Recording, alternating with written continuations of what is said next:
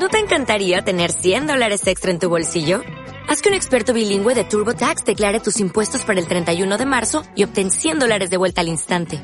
Porque no importa cuáles hayan sido tus logros del año pasado, TurboTax hace que cuenten. Obtén 100 dólares de vuelta y tus impuestos con 100% de precisión. Solo con Intuit TurboTax. Debes declarar para el 31 de marzo. Crédito solo aplicable al costo de la presentación federal con TurboTax Full Service. Oferta sujeta a cambios o cancelación en cualquier momento. Sus invitados son parte de una nación letrada y democrática en donde la conversación versa en torno a libros fundamentales. Radio Sol presenta La República de las Letras, la excusa perfecta para reflexionar acerca de lo que somos o lo que podemos ser. Conversan, comentan y sobre todo leen María Constanza Castro y Marcela Mercado.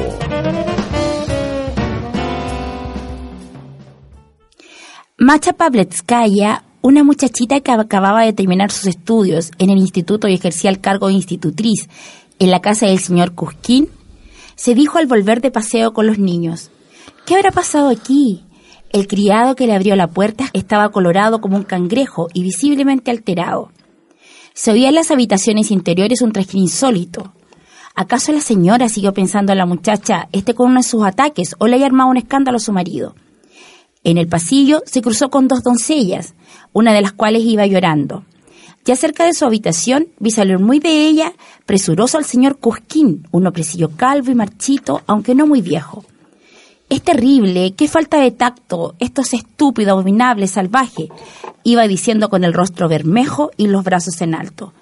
Y pasó sin verla por delante de Macha, que entró en su habitación. Por primera vez en su vida, la joven sintió ese bochorno que tanto conocen las gentes dedicadas a servir a los ricos. Se estaba efectuando un registro en su cuarto. El ama de casa, Teodosia Vasilievna, una señora gruesa, de hombros anchos, cejas negras y espesas, manos rojas y voz con tanto bigotuda, una señora, en fin, con aspecto de cocinera, colocaba apresuradamente dentro del cajón de la mesa carretes, retales y papeles.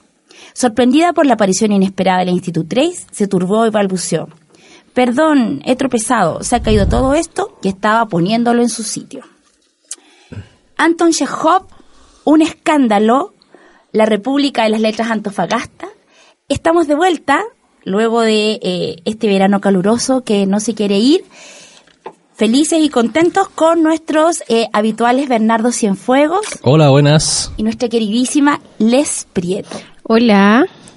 Oye, chiquillos, nos hemos atrevido, con gran pavor de nuestra querida Les, por empezar. sí.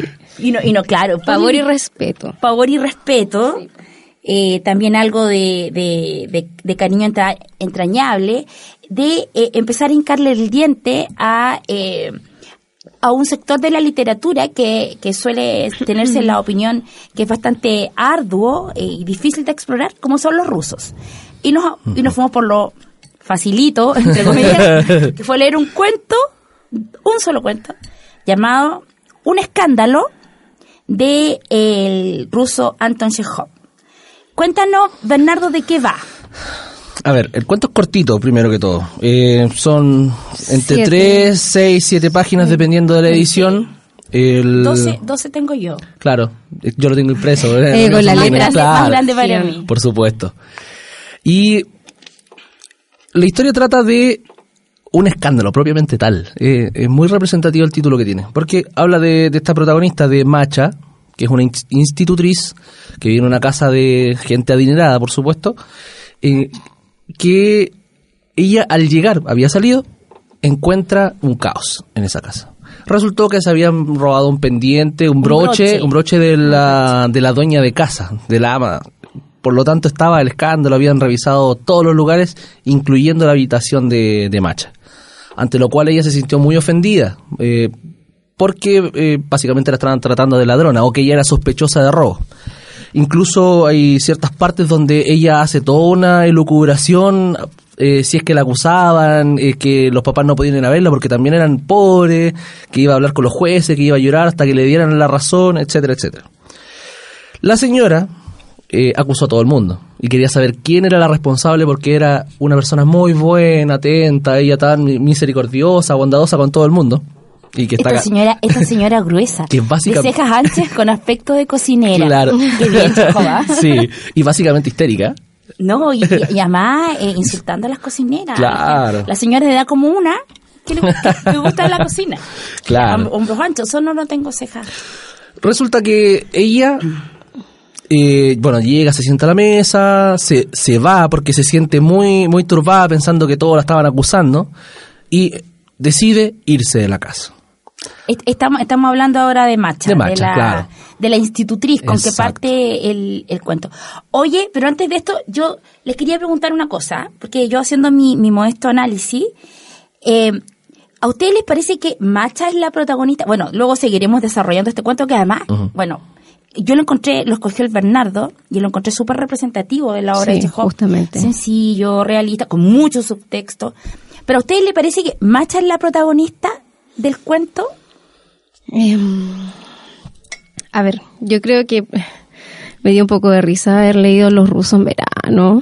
Yo como que trataba de, No calza. de buscar un ambiente propicio para poder leer esto y, y- y me daba mucha ¿Cómo, risa. ¿Cómo es que me puede dar frío? De, Claro. de hecho, anhelaba un poquito de, de sus inviernos fríos, partiendo por eso. Eh, yo creo que, que, claro, como siempre el tema de, de Chekhov es eh, una, una literatura limpia, incluso su mismo nombre, como decía Bernardo, lo dice, un escándalo, y ya está. Es solo, es solo un escándalo y desde ahí yo creo que, que el protagonista, al, al menos a mí la, la persona que más me deja marcada es el, el señor, el, el caballero, el dueño. Cusquín. Sí, El señor Cusquín. sí, por, por su forma en cómo, en cómo va, va relatando Chekhov el tema de la vida, el cómo la ha vivido él. O sea, en pocos párrafos no es capaz de decir cómo este hombre ha dejado su vida de lado y está en manos de su esposa. Desde la riqueza, desde los tiempos y todo lo que, lo que viene de ahí hacia adelante. Entonces, desde ahí yo creo que, que por, por ese lado va el tema del protagonismo de, de la obra en general. ¿Y tú, Bernardo? A mí me da la impresión de que hay una cierta evolución del, del, del foco, eh, del foco de la historia, porque eh, ciertamente todo está desde la perspectiva de lo que le pasa a Macha, ¿ya? Pero eh, Este ciertamente... es un narrador eh, testigo omnisciente. Claro, tiene, tiene ahí un, un, tema interesante. sí. Porque Bien bueno, propio del modernismo. más, adena- más adelante voy- vamos a explicar el tema de cómo, cómo Chekhov se despega un poquito de lo que es el omnisciente en sí mismo. Pero sí, bueno, pues sí, es un el- innovador en sí. claro. Sí. Mm. El, el, el tema está en que esto como en una especie de, de cine, de mirada de, eh, de un pesar- observador relativo, A pesar, a pesar de que es, es de líneas tan simples, es súper cinematográfico Sí. la, la pluma de Chekhov. Pero si él es dramaturgo también. También es Ah, bueno, claro, claro. sí. pues, Entonces sí, pues, tiene. Claro. tiene un peso la imagen en, en toda su Exacto. narrativa. Y ese, y ese es el punto, porque pasa del foco de estar eh, centrado en, en Macha y después pasa al matrimonio, después pasa a los otros criados en ciertos momentos específicos. Son cuadros. Es una, una serie de cuadros que se van armando. Incluso en un momento a, a los invitados, bueno, hace un guiño, no olvidemos que Chekhov era médico Sí. de, de profesión en la vida real y eh, hace un guiño el- en la cosa está el médico donde hay- hay- yo siento que sugiere una relación particular con la ama en, en breves líneas en, en- en breves líneas de la actuación Mm. por del- la contención. por la contención La forma y de cómo le- hablar y cómo le ponen la mano y el- el efecto que tiene Sí. en ella a mí me parece que es una cosa O sea, de, de hecho, ahí en, en la, a mí me parece Claro, y en la mayoría de, su, de sus cuentos hay al- algún guiño al tema médico. De hecho, él lo señala muy claro que, que la medicina es su primer y gran amor y que el tema de, de la literatura comenzó para buscar recursos cuando era muy chico, pero nunca llegó a tener el peso en su vida como era realmente la medicina. era un médico bastante altruista en todo caso Sí. bueno pero el segundo bloque porque yo tengo tanto tanto dato rosa de No lo dudo. que lo- Rosa rusa. tanto- no si vengo rosada ahora de, de las vacaciones junto con el Bernardo y el Bernardo que suele tener tantas aventuras entonces me impregné me impregné de las aventuras de Bernardo Bernardo ¿Qué dirá la gente de mí, por favor? Tenía tu. Saludos, Keka. Con todo el corazón. Con todo el corazón. Sí. Bueno, sigamos. Bueno, eso pasa con, con, el foco. A mí me, me, yo siento que sí o sí esto está centrado en lo que le pasa a Macha. Eh, sin embargo, va cambiando el foco dependiendo de, de, lo que él quiere mostrar. Al ser eh, muy, muy, muy centrado en lo que es la descripción de los espacios, de las emociones, de los personajes en sí mismos, le va, y le va dando su espacio a cada uno. Claro. Bueno, y finalmente eh, hay que decir que en estas breves páginas que se pasan, además, a mí sé que yo hice ayer el ejercicio de habiéndolo leído varias veces, lo leí en voz alta. Qué lindo es leer en voz alta a Chekhov, me siento lo que es leerlo en ruso. Oye, antes de seguir. No. no lo vamos a intentar esta temporada. Oye, antes de seguir, Bernardo, te invito en esta temporada a abrir los fuegos con tu tema. Eh, bueno, vamos a romper estructuras hoy día. Bien. Vamos a romper estructuras, así que nos vamos a quedar con Escándalo, por supuesto, del maestro Rafael.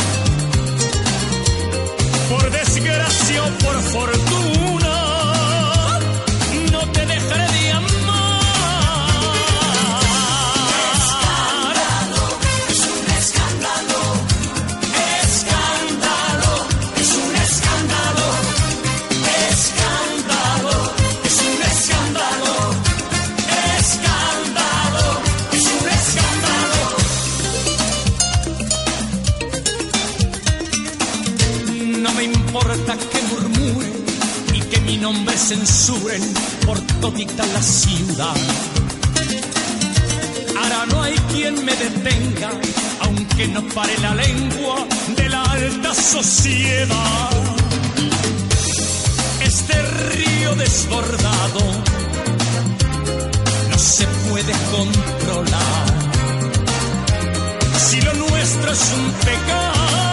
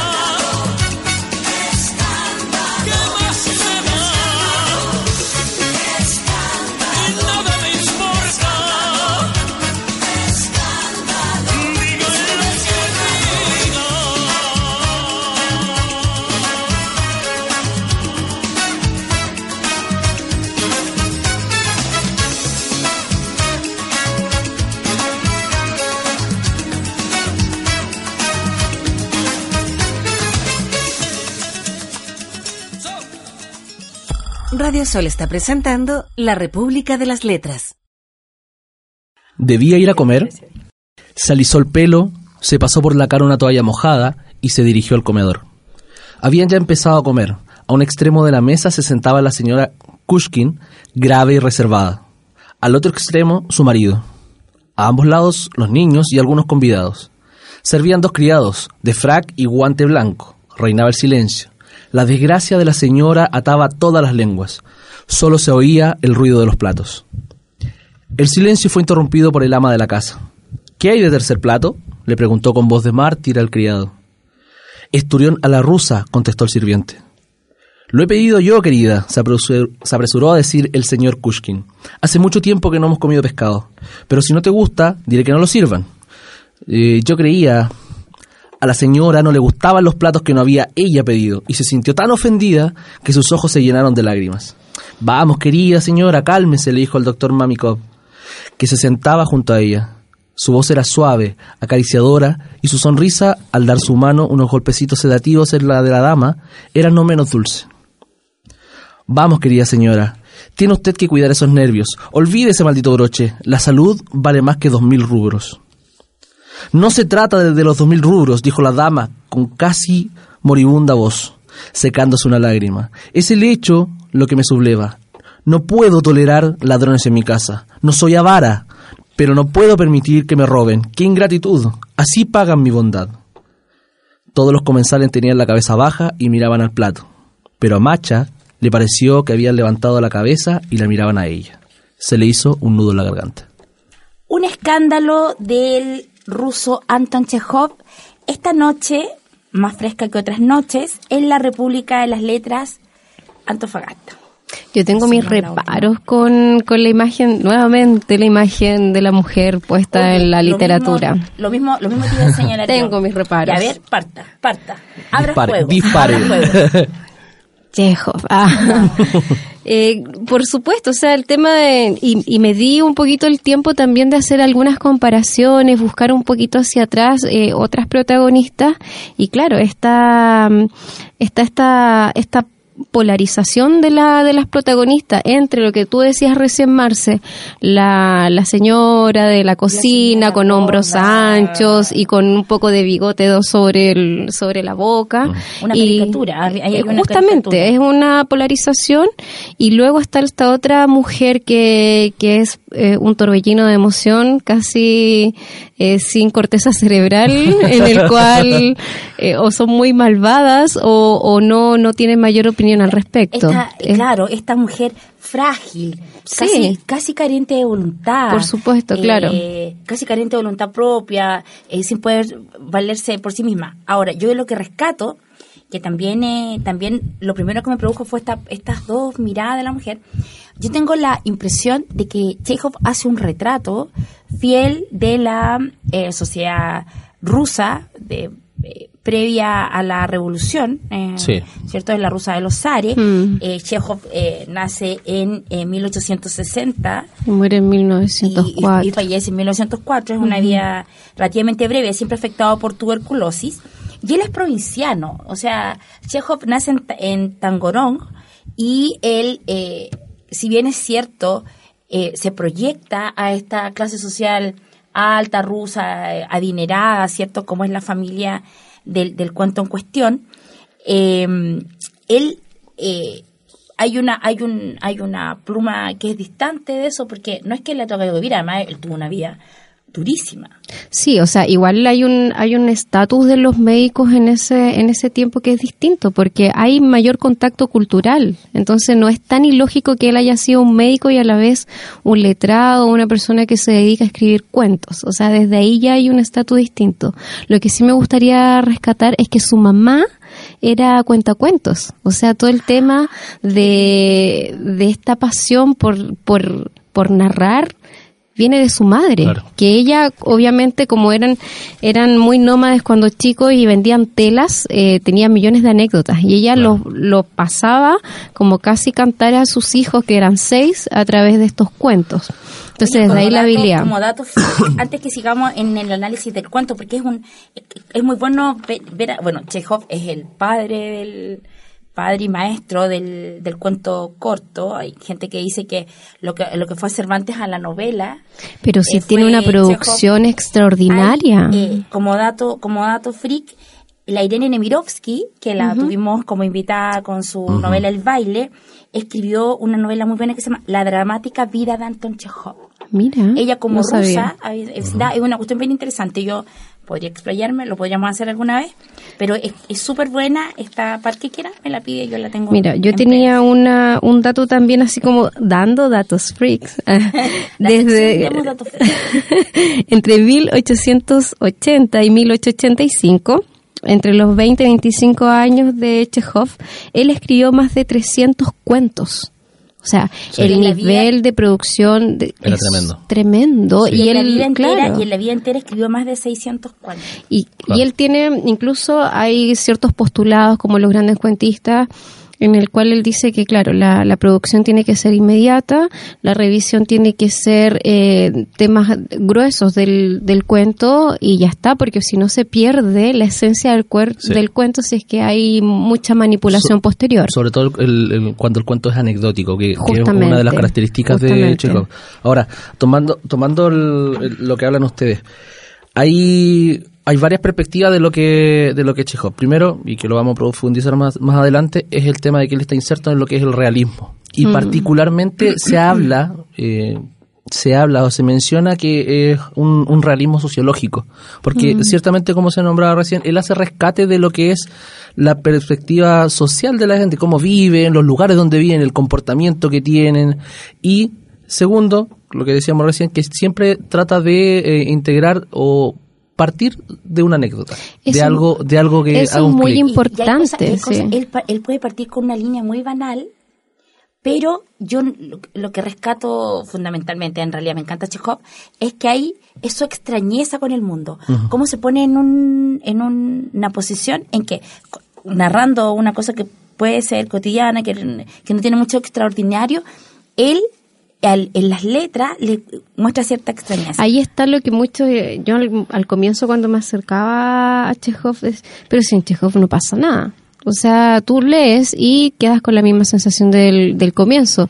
Porque claro, en temas de, de movimiento, ya sea Claro. tanto en el escenario o como en, en la literatura, no es mucho, pero él tiene un planteamiento y una justificación que dice que él no está para, para hacer guiños morales, él está para hacer preguntas y que las mismas personas las vayan Y respondiendo. de hecho él se descuelga de lo que es el, el moralismo y la intención Justamente. de, de Sí. moralizar. Claro, Igual él, él es súper innovador, o sea, desde ahí se crea el tema de la, de la acción indirecta. Ya, oye, eh, como la Leslie sufrió, porque ella quería leer a Chekhov con frío, Sí. pero por lo menos se puso música en ruso. Así que vamos, Leslie, con tu, No, con qué tema, con qué sea, temas nos trae. No, no, nada en ruso, pero sabía- desde... que No. bueno, ah, voy con una sinfonía de Tchaikovsky. 14 minutos. 1812, los cañones. No, mira, eh, me costó. En un momento pensé en la estatua incluso en ponerla. Así como para quebrar con esta idea de la mujer eh, eh, tan emocional y adorno. Bueno, lo pensé bastante y sabes lo que siempre recordé a, a Danowski por este tema de que muchos dicen que tiene una, una pluma que, que hay mucho de dolor, mucho de tristeza, que pero el hijo de Jodorowsky. justamente, que se llama Adán Jodorowsky y él en un, en un vuelco artístico se, se hace llamar Adanowski.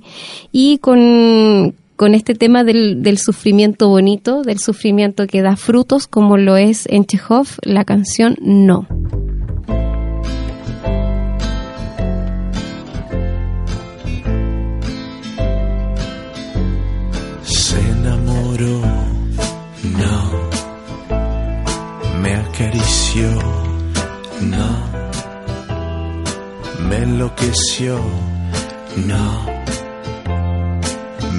Me admiró, no.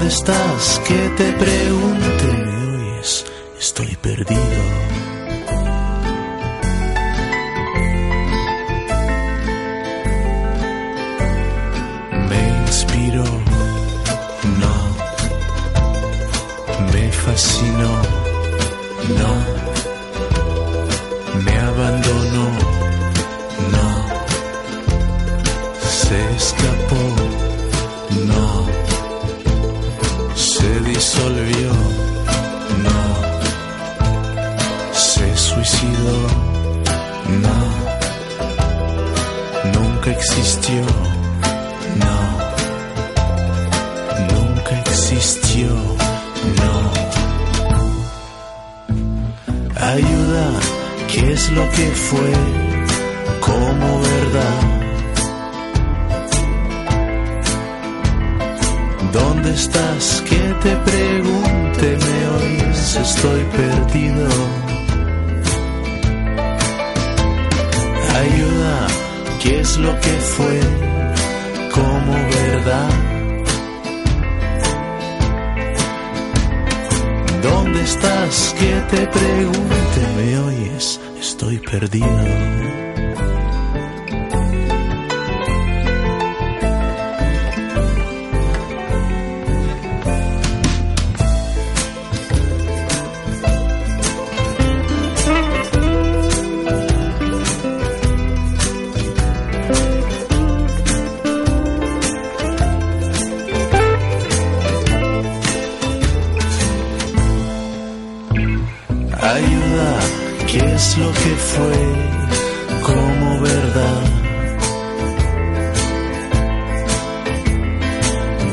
Estás? Que te pregunte, me oyes, estoy perdido. Ayuda, me has oído, estoy perdido. Pero a ti, ¿qué más te da? Tú nunca fuiste real. Tú nunca fuiste real. Fuiste real. Tú nunca fuiste real.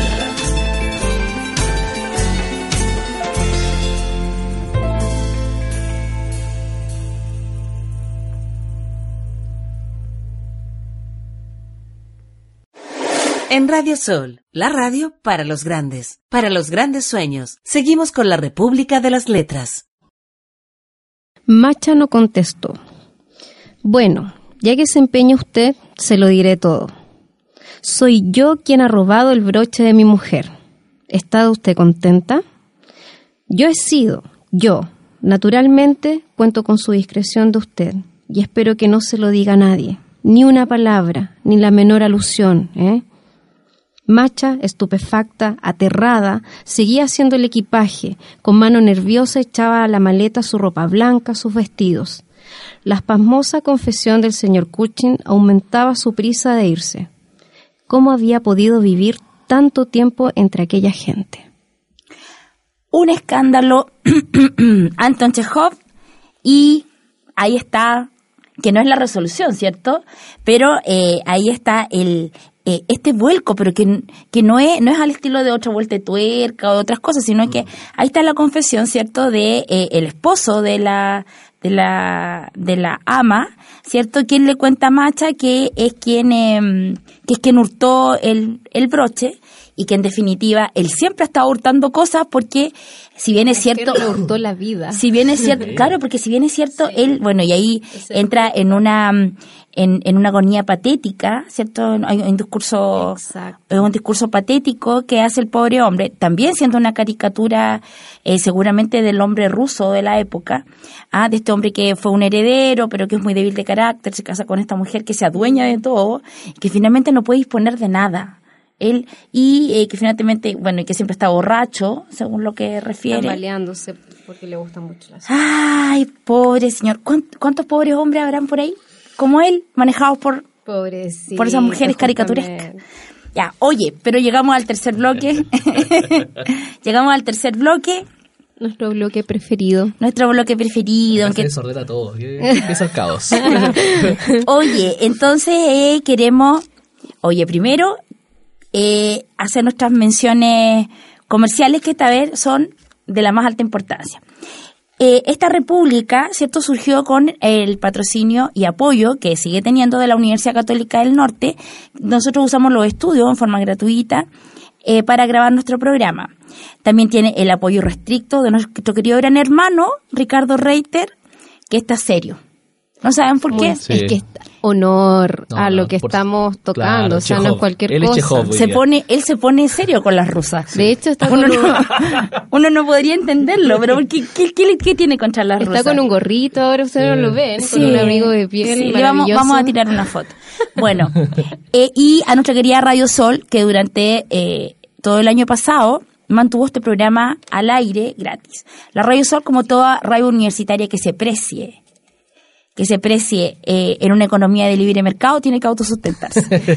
Entonces, bueno, nosotros habíamos llegado a un acuerdo eh, para poder seguir teniendo el programa al aire y redoble de tambores, tenemos auspiciador. ¡Ujú! Resopag, que eh, cuya tanda comercial ya fue eh, durante el mes de febrero. Eh, agradecemos profundamente a su gerente, a Osvaldo Gutiérrez, eh, la confianza. Está un hombre súper lector, súper comprometido, había escuchado a la República y, eh, y no es menor, ¿cierto? Porque ellos son los que van a pagar el auspicio eh, durante el año, así que por lo menos este año estaremos al aire hablando nuestras tonterillas y poniendo música música rara. Ya empezamos música con cosas rara, raras. ya. Con cosas Ya, raras. claro. Ya, eso por el lado de la eh, de los auspicios. Además, durante el mes de febrero, es cierto, tiramos algunos programas que nos habíamos pregrabado porque estaba todo el mundo de vacaciones, nosotros también. Eh, y le agradecemos profundamente a la gente que se preocupó de escucharnos, a Claudio Sánchez, a Camila Francisca Vera, a... mm, Andrea Silva, la- Fran Araya.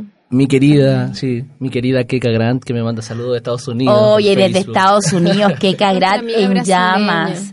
Sí. La Lucimar Lucimar, Ramos. que también nos manda hartos cariños. Lucimar Ramos, eh, Nuestros profes que nos escuchan. la profesora del Instituto Chileno Norteamericano. Que nos, está mi recor- hijo. nos recordó ahí. Sí, que nos dijo que, la- que no estábamos repitiendo los, repitiendo los programas. Eh, no sé, tanta gente que nos ha puesto saludos. Eh, a, nu- a nuestro amigo Hugo León, que con quien tuvimos. ¿cierto? Que ahora ya va mañana de vuelta a su país, donde él reside, pero que tuvimos la fortuna de escuchar sus eh, reclamos porque no ponemos música en castellano. Sí, se quejó. Sí, se él se quejó. quejó. Pero hay que reconocer que él es un súper oyente de la República porque ¿Viste? Yo le dedico entonces la canción de Adanoski para él, con mucho cariño. Hoy, otra cosa, otra cosa. Dos cumpleaños importantes, yo hablaré del primero, por supuesto. Eh, un abrazo grande y muchas loas a Francisca. Francisca, que está de cumpleaños, no vamos a decir cuánto, pero es chiquitita, tierna y tan perfecta como siempre. y es además una republicana tomo lomo. Ella es la que se preocupa de mantener los programas en el podcast. Exacto. Y el segundo cumpleaños de Gabriel García Por Márquez, supuesto. ¿cierto? Bueno, ya está en el en el paraíso de Dante, en seguramente. Valhalla, sí, Valhalla, sí, no, tal el paraíso de Dante, debe estar por ahí Está. Macondo, está en Macondo. sí. Ya. Oye, retomemos el. Bueno, retomando el- la, la historia, pero antes, que, se, que no quiero que se me vaya el programa sin contar algunos datos de Chekhov, porque Chekhov tiene una historia maravillosa. Bueno, a pesar, eh, Chekhov fue el tercero de seis hijos. Pongamos cortina de música rosa. de- de Debería tener. Deberíamos tener algo. Debería de- tener algo de alcahueta. Una música de alcahueta. Sí, Ba- Barry White, por ejemplo. de- Sí, no sé, búscanme, por favor. Oye, eh, bueno, él eh, fue el tercero de, de seis hermanos, con un padre que fue súper duro con él. Sí. Eh, como contaba la Les, eh, siendo muy niño se tuvo que hacer cargo de la tienda de su padre. Aún así, él eh, se convierte en esta en una persona muy extraordinaria. Él es una persona viene eh, alabada por su por sus contemporáneos porque era una persona eh, eh, que bueno que como médico eh, solía ejercer eh, en forma gratuita. Él se casó con una actriz, bueno, él era dramaturgo, Justamente. sus principales eh, obras de teatro, La Gaviota, Tío Vania, Las Tres Hermanas y la inolvidable El Jardín de los Cerezos. Em, bueno, se habla que uno de los principios más innovadores de Chekhov, eh, y, que, y que esto es es súper importante cuando uno, cuando uno lee y cómo uno es capturado eh, por ese tipo de literatura, él señalaba que lo más importante de un cuento es la historia, que no se cuenta, la que está por debajo de lo que se dice. Sí, y hace, hace una bonita alusión también en comparación con, como decías tú, eh, bueno, con, la, con el resto de, la, de los grandes de la literatura rusa, por ejemplo, con Tolstoy o con Dostoyevsky. Bueno, él, tenía, él fue amigo, él fue amigo de, de él alcanzó, alcanzó a ser amigo de Tolstoy. Claro, pero hay una diferencia en cómo él toma los temas sociales, los integra Sí. de una forma, Exacto. de una forma que, que calza perfecto, no, no se ve forzado y a la vez como que abre un- una puerta, bueno, es un paradigma por donde uno a través de estos hechos que son cotidianos puede entender cómo se relaciona con la sociedad de ese tiempo. Claro, y hay otra cosa importante también que el Chekhov es un fiel reflejo de lo que uno puede encontrar en todos los decálogos de cuentistas que Sí, existen. Sí. Todo, eh, el tema, primero, el, el ser conciso, el no agregar nada que no corresponda, Mm. este esto que plantea de, de lo, del texto tras el texto, de la historia tras lo que se cuenta en las letras. Por lo tanto, es Eso perfecto. que, es perfecto eso que, ese- eso que, eso que subyace. La gente suele, suele olvidar de que es tan, eh, es tan elegante además que, que Y él es que muy respetuoso con el capa. tema de cuando se sienta a escribir, decía que es cuando él estaba más contento, es cuando su literatura era un poco más triste. No era que él estuviese sí, triste y utilizara la literatura para poder salir de este estado anímico. Y lo otro es que él no se sentaba a trabajar cansado, porque decía que era una falta de respeto escribir en esa, de esa En esa manera. condición. Justamente, entonces desde ahí ya, ya está ah, en otro peldaño. claro. Oye, Nabokov, nuestro querido Nabokov, Nabokov. Lolita, que en alguna vez estuvimos convocados en esta república. Creo que ahí todos vomitaban la información. eh, sí, Sí, estábamos en llamas. sí. Oye, dijo que Chekhov era un velocista, no un corredor de fondo. Sí. Súper bien. Oye, eh, bueno, como les contaba, él se casó con una actriz, Olga Nipper, y debido a que Chekhov siempre estuvo quejado por una tuberculosis. Mm, y murió de eso. Y Olga Nipper era una actriz que, eh, cierto, las actrices solamente eran de teatro en, en- a principios de a principios del siglo XX, eh, ellos se veían poco. Entonces eh, generaron una gran producción de cartas de amor Mm. que hace eh, algún tiempo fue eh, fue publicado en y en una de yo traje una cuña traje una cuña de una carta la Mar se deja todos nuestros amores por tierra con todo, con... sublime Sí, po. ya, bueno, bueno, no me vamos. queda otra ya mira te le, eh, le dice Chekhov a, a Olga le, le escribe telegrafíame 25 rublos en palabras y te juro que a la vuelta te daré mi amor durante 25 años Permiso, voy por Yo mis quiero. medicamentos para la diabetes. quiero un Anton, quiero un Anton Chekhov. Oye, ya, vamos a ir al, al, al tercer tema. Y eh, traje una canción que se llama Como el cuento, que no tiene absolutamente nada que ver con la temática del cuento. Pero se llama como el Pero- cuento. No, no, no, no, no, no, no, sí, tiene una historia, tiene una historia. Participé de alguna maravillosa tertulia en verano, tuve la fortuna con eh, Bernardo también, que, bueno, Bernardo siempre se perdía por ahí, pero Y bueno, nunca me yo invitan. participaba. Estuviste invitado, todo no fuiste a mi cumpleaños. bueno, oye, y tuvimos la posibilidad de eh, estar con una, con, con un antofagastino bien particular que se llama Raúl Mavrakis, con su señora cantan maravilloso, y eh, entre las canciones que cantaban, Escándalo de Javier Solís. Wow.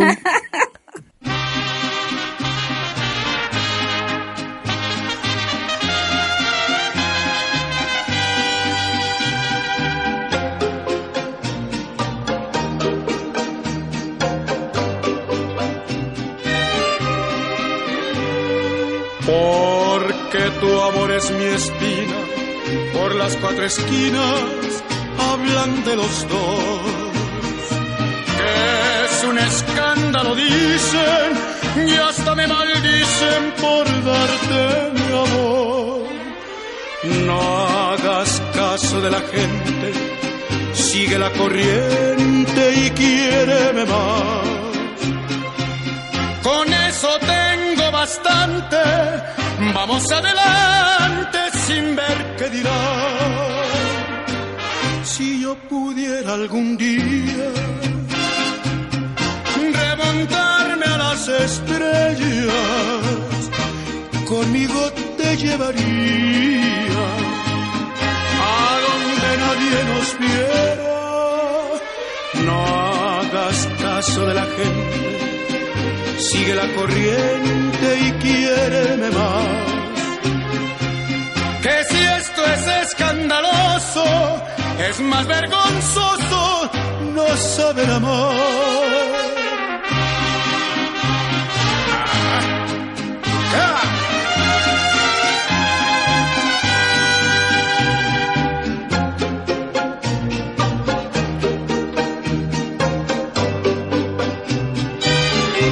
Yo pudiera algún día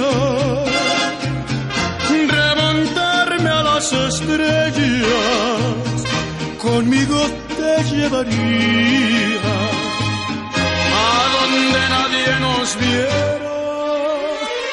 No hagas caso de la gente, sigue la corriente y quiéreme más. Que si esto es escandaloso, es más vergonzoso no saber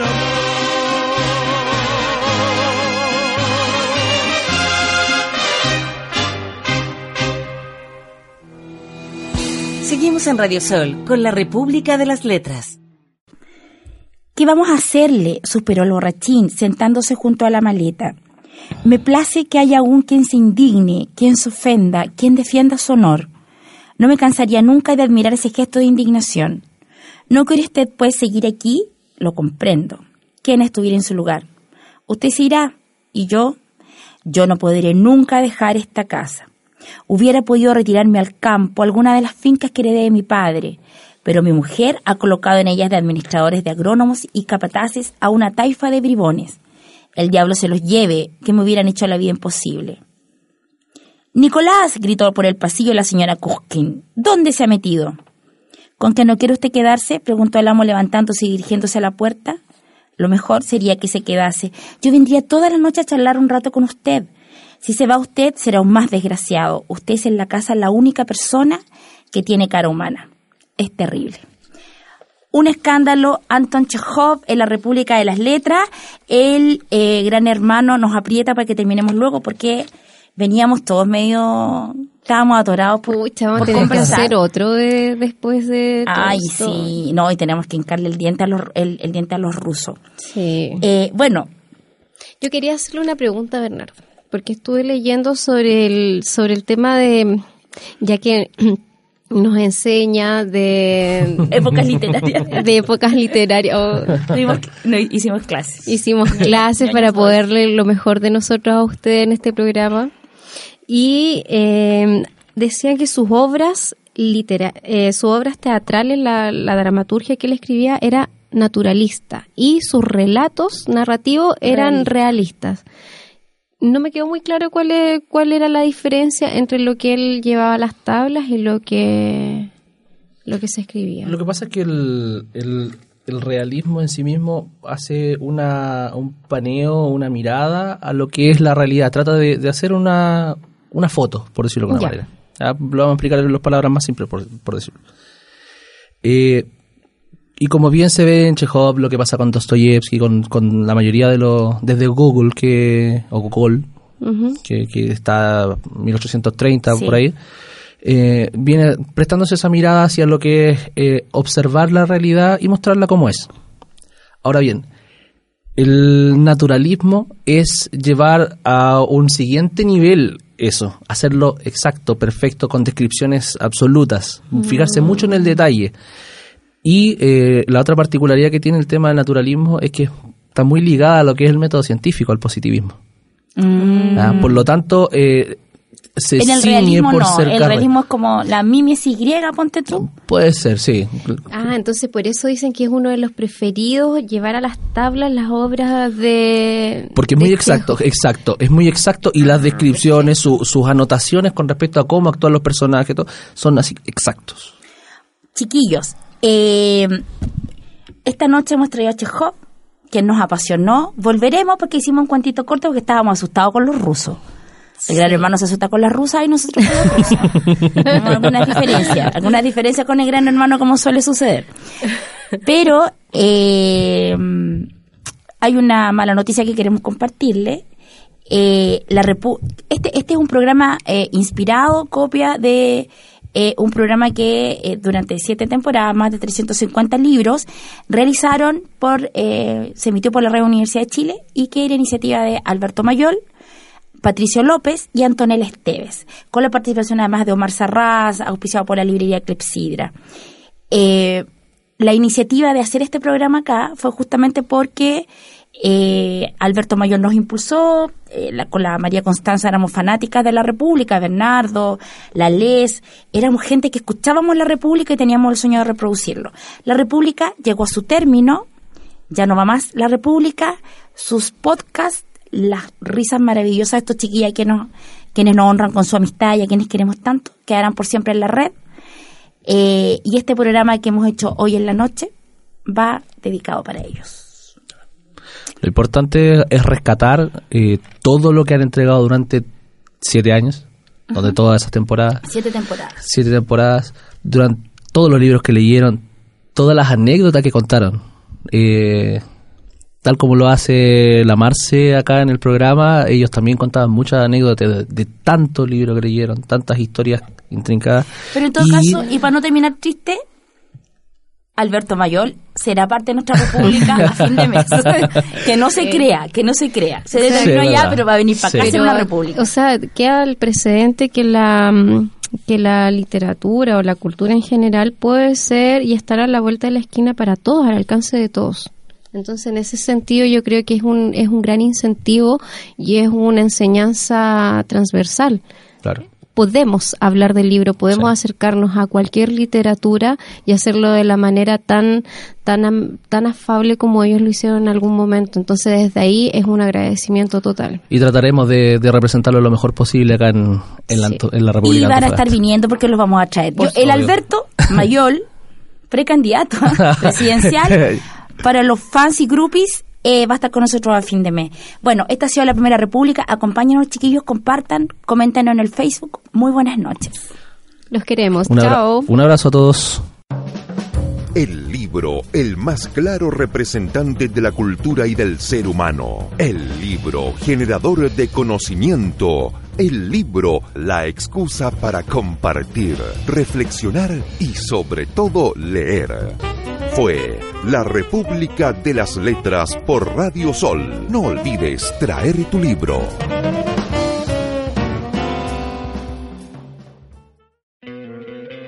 ¿No te encantaría tener 100 dólares extra en tu bolsillo? Haz que un experto bilingüe de TurboTax declare tus impuestos para el 31 de marzo y obtén 100 dólares de vuelta al instante. Porque no importa cuáles hayan sido tus logros del año pasado, TurboTax hace que cuenten. Obtén 100 dólares de vuelta y tus impuestos con 100% de precisión. Solo con Intuit TurboTax. Debes declarar para el 31 de marzo. Crédito solo aplicable al costo de la presentación federal con TurboTax Full Service. Oferta sujeta a cambios o cancelación en cualquier momento.